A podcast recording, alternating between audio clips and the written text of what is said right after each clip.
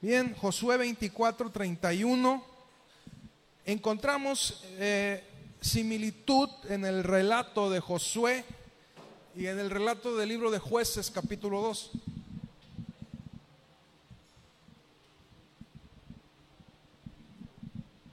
Bien. ¿Ya lo tienes, Cristian? Bien. Dice, y sirvió Israel a Jehová todo el tiempo de Josué y todo el tiempo de los ancianos que vivieron después de Josué y que sabían todas las obras de Jehová que había hecho por Israel. El pueblo de Israel tenía una característica.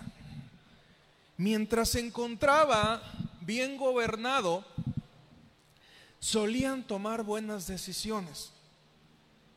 Pero apenas ese líder que Dios les había puesto se quitaba, se iba, eh, tenía que salir por alguna cosa, normalmente el pueblo de Israel cometía muchas equivocaciones. Seguramente recordará usted cuando construyeron el, becerro de oro. ¿Qué pasó cuando construyeron el becerro de oro? Alguien que me, que me ilumine, a ver. Moisés había subido al monte, tenía 40 días en el monte y los israelitas dijeron a ese Moisés que Dios mandó, quién sabe lo que le habrá sucedido. Entonces Israel, hagamos una obra de fundición y vamos a adorarle. Entonces sacaron todos sus arcillos de oro, todo lo que habían traído y construyeron un becerro de oro y pecaron contra Dios. Y me gustaría hacerte esta pregunta. ¿Tú te consideras alguien maduro física y espiritualmente?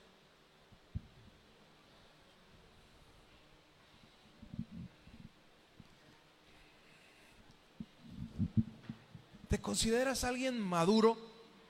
Hemos hablado que en lo físico es más sencillo identificar, eh, identificar cada uno de los de las etapas de la vida. Usted identifica plenamente a un bebé eh, cuando lo llevan a presentar, cuando lo llevan en, este, en brazos, ve a un niño y se nos hace fácil identificar eso porque es de manera eh, física, pero en la cuestión espiritual, eh, ¿cómo podremos saber qué tan maduros somos?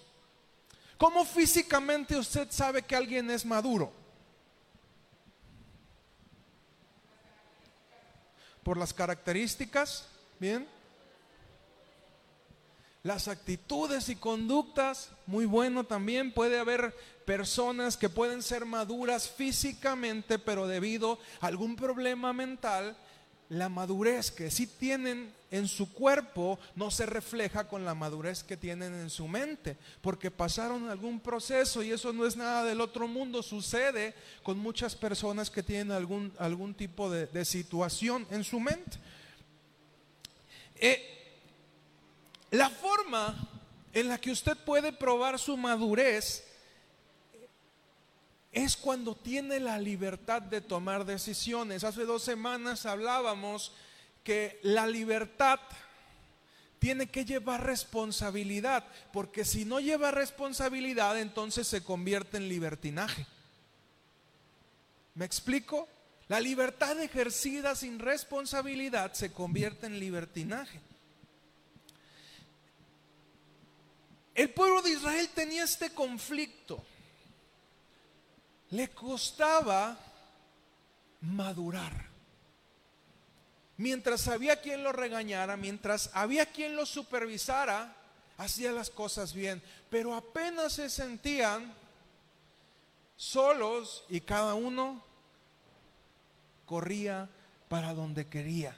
El libro de jueces es un libro muy triste porque encontramos siempre y el pueblo de Israel hacía como bien le parecía. Y de repente se metían en problemas, clamaban a Dios, Dios levantaba un juez, los salvaba e inmediatamente después comenzaba el mismo proceso de deterioro. Otra vez volvían a clamar a Dios, Dios mandaba otro juez y así encontramos, usted puede revisar el libro de jueces, encontramos a, Sansón, encontramos a Jefté, encontramos a Gedeón, encontramos a Otoniel, un montón de jueces que ayudaban al pueblo de Israel. Sin embargo, el corazón de los israelitas no cambiaba.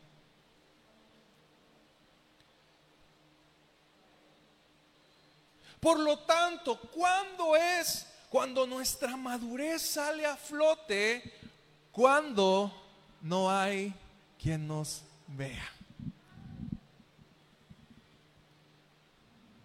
La mayoría de nosotros cuando estamos en la iglesia, por ejemplo, espero no sea así el caso de esta iglesia, pero me han contado que sucede en otras iglesias. Bien, mientras estamos aquí, mientras nos ve el pastor, nos portamos bien, cerramos los ojitos, levantamos las manos, pero una vez que volvemos a nuestro día a día, ahí es cuando viene el cambio.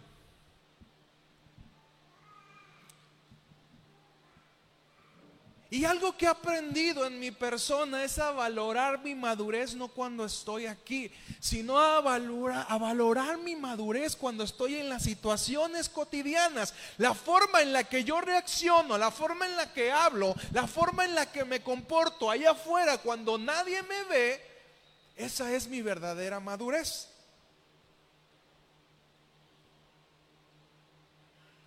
La responsabilidad y el compromiso que yo muestro allá afuera cuando nadie me ve, cuando se supone que no tengo nada que perder, ese es mi verdadero yo.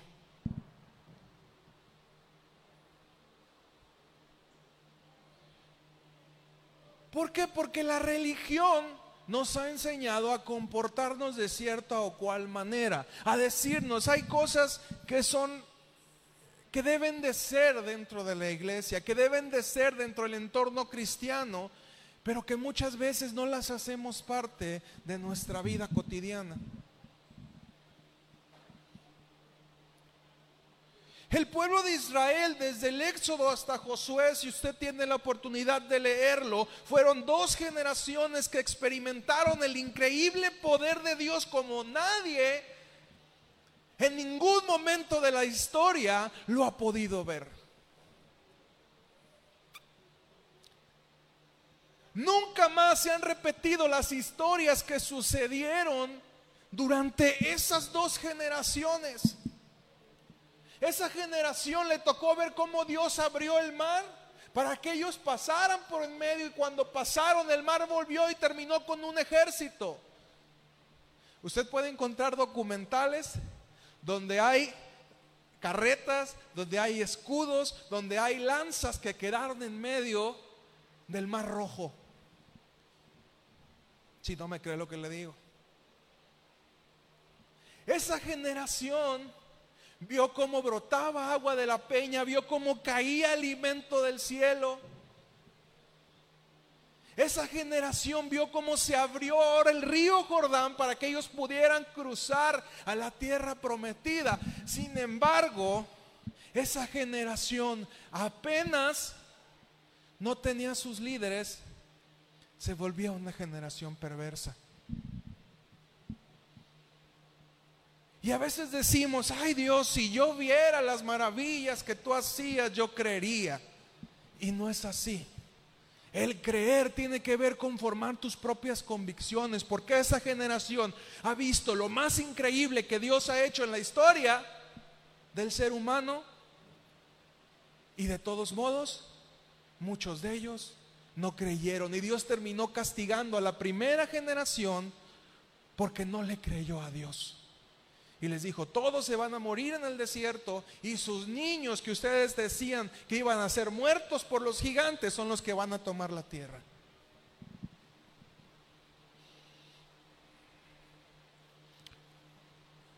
Una persona íntegra es probada cuando enfrenta las tentaciones, los problemas y las dificultades solo. La forma en la que usted responde a las situaciones adversas muestra su verdadera integridad. Hace tiempo el pastor Pablo nos decía que somos como una pasta de dientes. Cuando nos apachurran, muestra lo que hay dentro de nosotros. Usted puede parecer una persona muy amable, muy tranquila, muy en paz, pero apenas le hacen algo que no le gusta, le apachurran y lo que sale, eso es lo que somos usted y yo. Así es de que cuando sus hijos lo hacen enojar, ¿qué sale? ¿Qué brota de usted?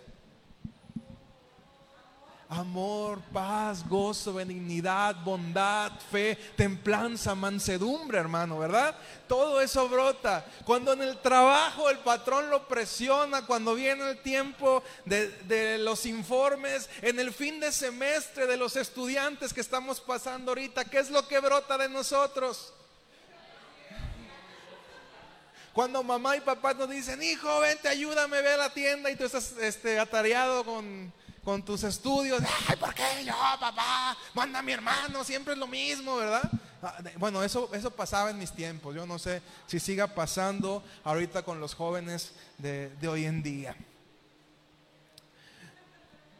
¿Cómo es tu actuar en lo oculto?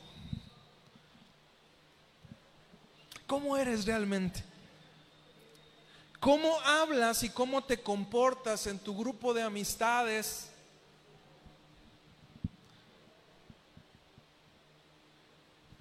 En tu trabajo.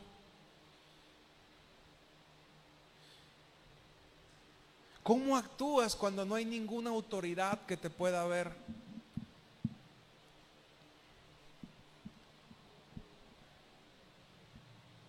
La forma más fácil en la que nos podemos dar cuenta dónde está eh, nuestro verdadero yo es cuando nos sentimos libres de actuar. No sé si usted le ha pasado alguna vez que usted está cuidando a un niño y el niño está completamente en paz. Y nada más llega la mamá. ¿Y qué sucede? Y tú dices, es que no estabas tú. Y, el niño estaba completamente en paz. El niño era un amor, paz, dulzura, pero nada más llegaste tú. Y el niño cambió completamente. ¿Sabes por qué sucede esto? Porque el niño se comporta de manera segura como es y expresa lo que siente solamente cuando se siente en la plena confianza y la mayor confianza para un bebé normalmente es su mamá.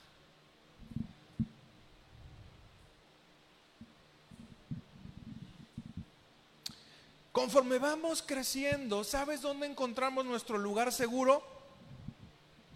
Contrario a lo que sucede con los niños que se expresan de manera libre cuando está su mamá, los adultos, por los prejuicios que vamos generando, nos sentimos más cómodos de actuar como somos cuando estamos solos.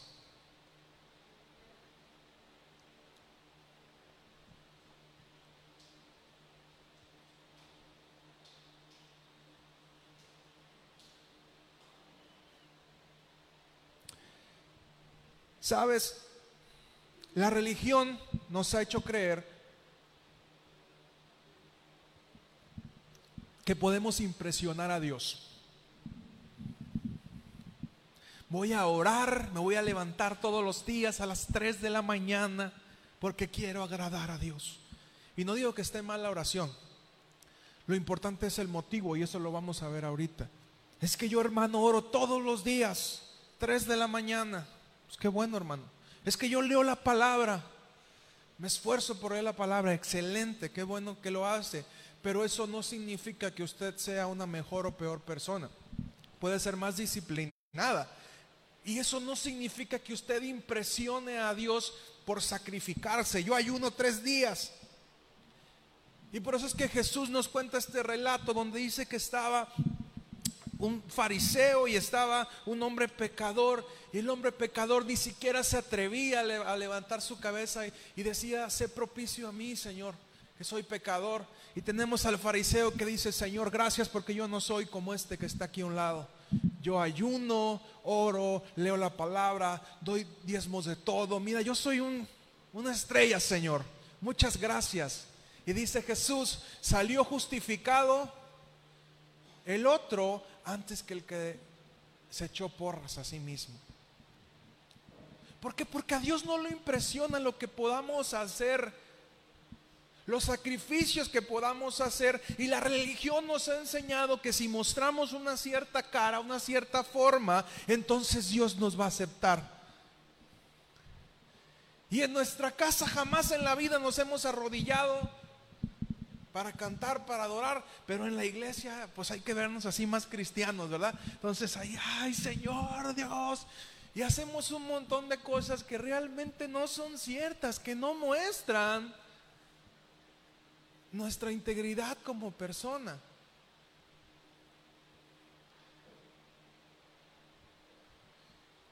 Y te digo, no está mal que lo hagas, pero no podemos impresionar a Dios con lo que hagamos.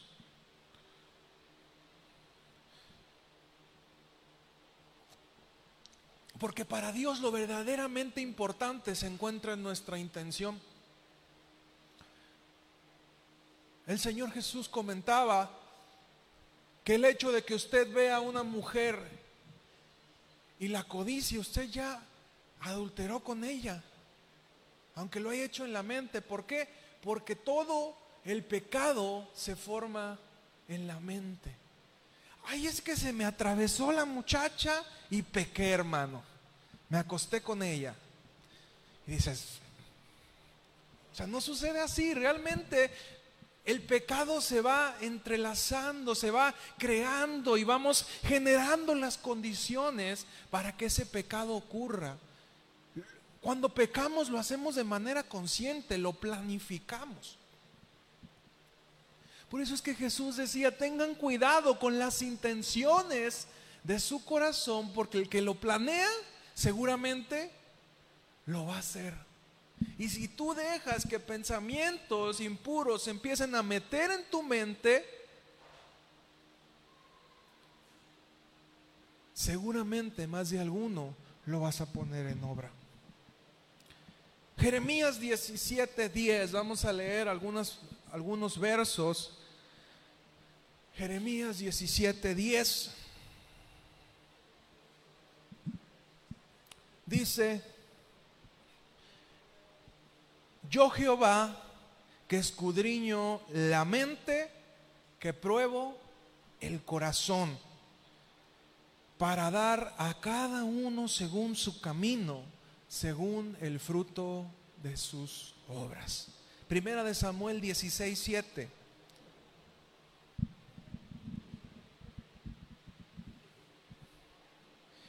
Y Jehová respondió a Samuel, no mires a su parecer ni a lo grande de su estatura, porque yo lo desecho. Porque Jehová no mira lo que mira el hombre, pues el hombre mira lo que está delante de sus ojos, pero Jehová mira el corazón. Apocalipsis 2.23.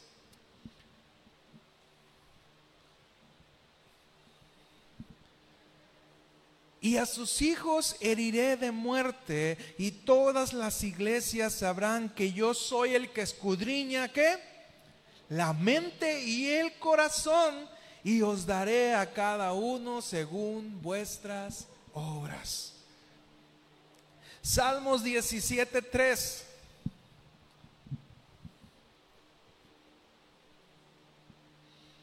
Si trae su Biblia, por favor, búsquenlo en su Biblia de papel. Me interesa que no se pierda esa costumbre por la facilidad de la tecnología. Salmos 17, 3 dice, tú has probado mi corazón, me has visitado de noche, me has puesto a prueba y nada inicuo hallaste. He resuelto que mi boca no haga transgresión. Y uno de mis salvos favoritos, el Salmo 139, 23, dice, examíname, oh Dios, en la misma traducción parece, y conoce mí, pruébame y conoce mis pensamientos.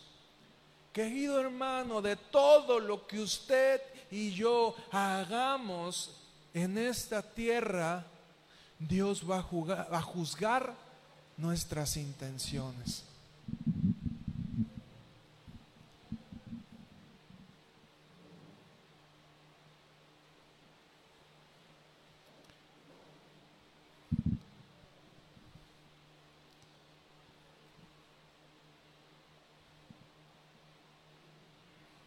De todo lo que realicemos en esta tierra, Dios va a juzgar nuestras intenciones.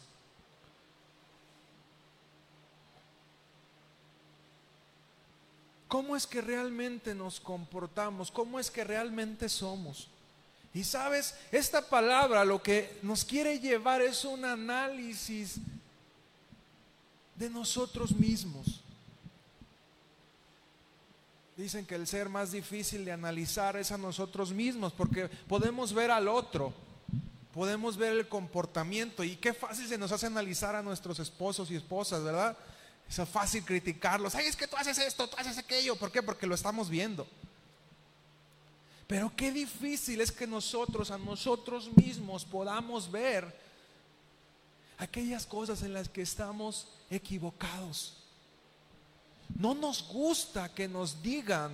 Y sabes, muchos de los conflictos que tenemos como matrimonio es porque no nos gusta que nos digan aquello en lo que estamos mal. Aquello en lo que hemos fallado. El matrimonio es el lugar más sano y más puro para corregir nuestros errores. Porque se supone que la persona con la que estamos es alguien que nos ama. Pero normalmente cerramos nuestro corazón a recibir eso y nos ofendemos en vez de dar las gracias. Cuando alguien que realmente te ama te muestra un área de debilidad en tu vida, lo que está haciéndote es un bien. Pero la mayoría de las veces no lo vemos así y tomamos una actitud a la defensiva. Ay, pues sí, pero tú haces esto también.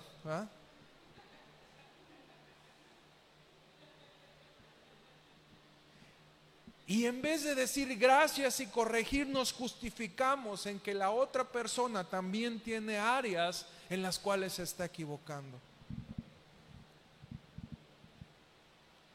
Tendríamos que comenzar por cambiar nuestra actitud y empezar a recibir las opiniones de gente que nos ama. Cuando Dios nos manda en su palabra que no dejemos de congregarnos, que, que permanezcamos en comunidad, ¿por qué cree que lo hace?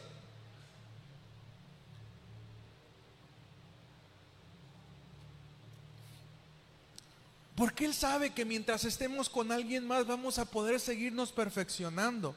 Alguien que vive solo no se perfecciona. Alguien que no es sometido a prueba constante no se perfecciona.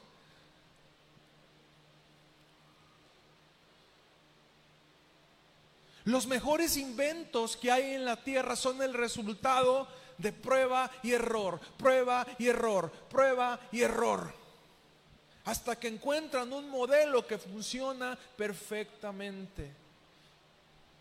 A Thomas Alva Edison le decía, ¿qué se siente haber fracasado tantas veces en encontrar cómo hacer una bombilla? Y él dijo, es que yo no he fracasado mil veces, yo he encontrado mil formas de no hacer una bombilla. Pero no sé por qué a nosotros no nos gusta sentir que fracasamos.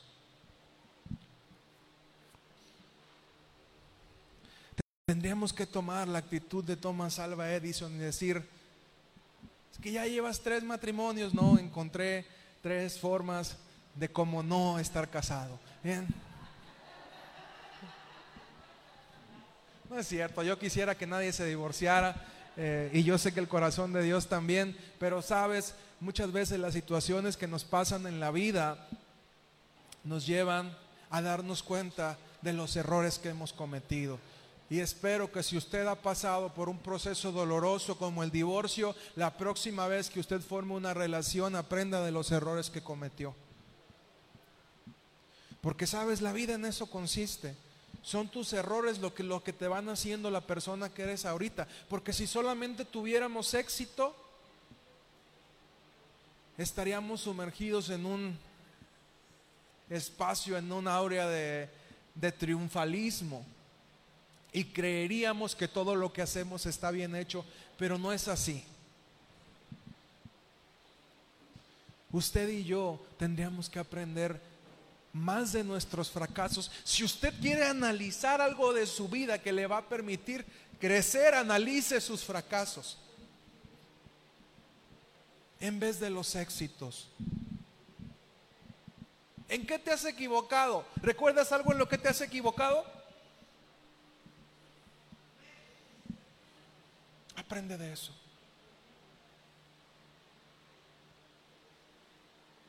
Y no te sientas miserable por haber fracasado alguna vez, porque ese fracaso es lo que te hizo mejor persona ahorita. Porque el triunfar no te permite crecer, pero el fracasar te hace que te esfuerces, crezcas y vivas algo diferente en tu vida.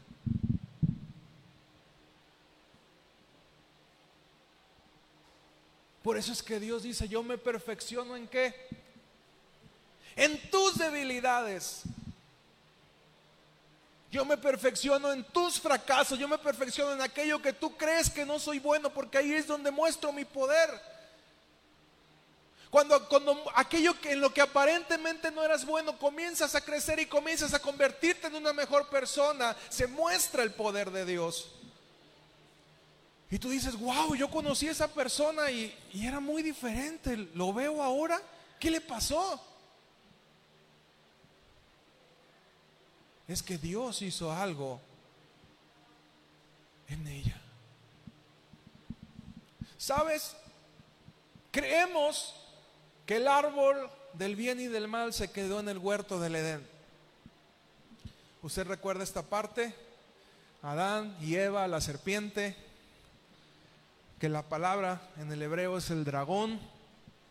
Bien, Satanás llega con la mujer y la persuade a que coma del árbol del fruto del bien y el mal. Y creemos que ese árbol se quedó allá, pero sabes, cuando ellos comieron ese fruto, trajeron ese tiempo para nosotros. Y todos los días enfrentamos ese árbol en cada decisión que tenemos que tomar herencia de lo que sucedió ese día es que el día de hoy usted y yo decidimos lo bueno y lo malo para nuestra vida. Cada decisión que usted tome, dice Dios, yo pongo delante de ti el bien y pongo delante de ti el mal. Te recomiendo que escojas el bien, pero a final de cuentas la decisión es tuya y mía. ¿Cómo vamos a aprender a tomar las mejores decisiones a medida que nos convirtamos en personas más maduras? Y sinceramente yo no espero que mi hijo de tres años tome decisiones maduras, porque está aprendiendo, porque es un niño. Seguramente se va a equivocar en muchas de las decisiones que él toma y yo voy a estar ahí para cuidarlo. Pero sabes, no voy a estar ahí para cuidarlo toda la vida. ¿Qué te gusta que tenga? ¿20 años? 25 a lo mucho que yo voy a estar para cuidarlo y enseñarle a tomar decisiones sabias. Después de eso, Él va a decidir qué hace con su vida. Espero cuando llegue ese momento yo haberle enseñado cómo es que tiene que tomar las decisiones. Por eso es que es tan importante que tengamos cuidado con nuestros hijos que formemos a nuestros hijos, que invirtamos en nuestros hijos todos los días, que los llevemos a una iglesia los domingos de manera disciplinada para que le, enseñen las verdades de Dios. El principal beneficiado de que usted venga el domingo no es el pastor. Mire, el pastor predica esté usted o no, o no esté. Bien, pero el principal beneficiado es usted y son sus hijos cuando se van formando las convicciones. Y qué padre es encontrar un chavo que a sus 20, 25 años, usted lo ve que está tomando decisiones sabias y dice, ¿sabes qué? Cuando tú ves a un hombre, que un muchacho que está tomando decisiones o una muchacha que está tomando decisiones sabias, que decide guardarse, que no lo ves con vicios, que no lo ves con problemas, dices, qué padre, seguramente hubo alguien que invirtió en él o en ella.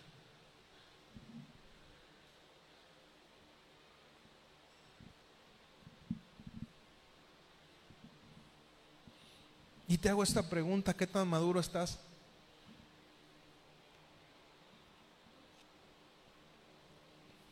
¿Eres la misma persona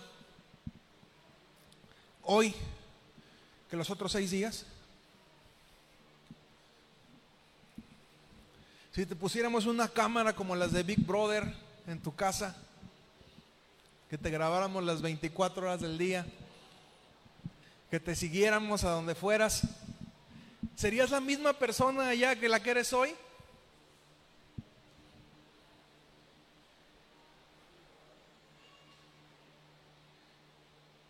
Sabes, hemos actuado al revés de como tendría que ser. Tendríamos que actuar los otros seis días como actuamos en la iglesia y actuar en la iglesia como actuamos los otros seis días.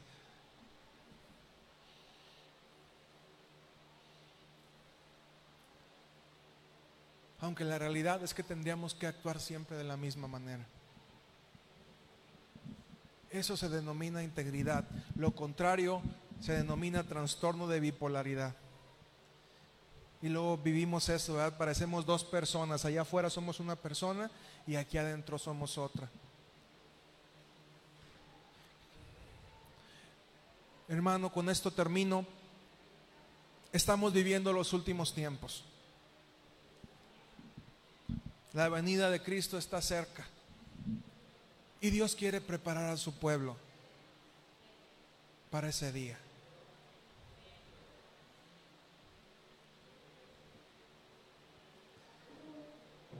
Dios quiere llevarnos a una transformación verdadera. Escuchaba una palabra y la compartí ahí en el grupo de la iglesia. Dios llega a tu vida para transformarte. Si llevas años dentro de una iglesia y sigues actuando igual cuando nadie te ve, lo tuyo no es cristianismo, es religión. Nada más.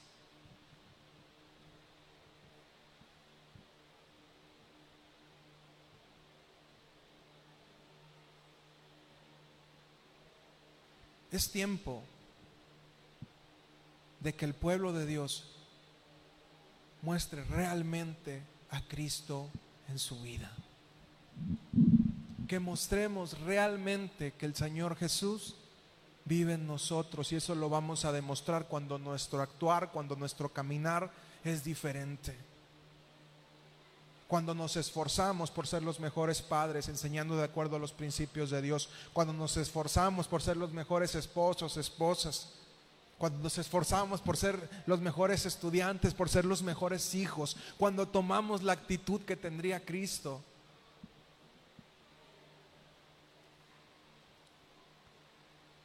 ¿Sabes? Si por algo fue conocido Cristo es porque fue un buen hijo, porque fue un buen amigo.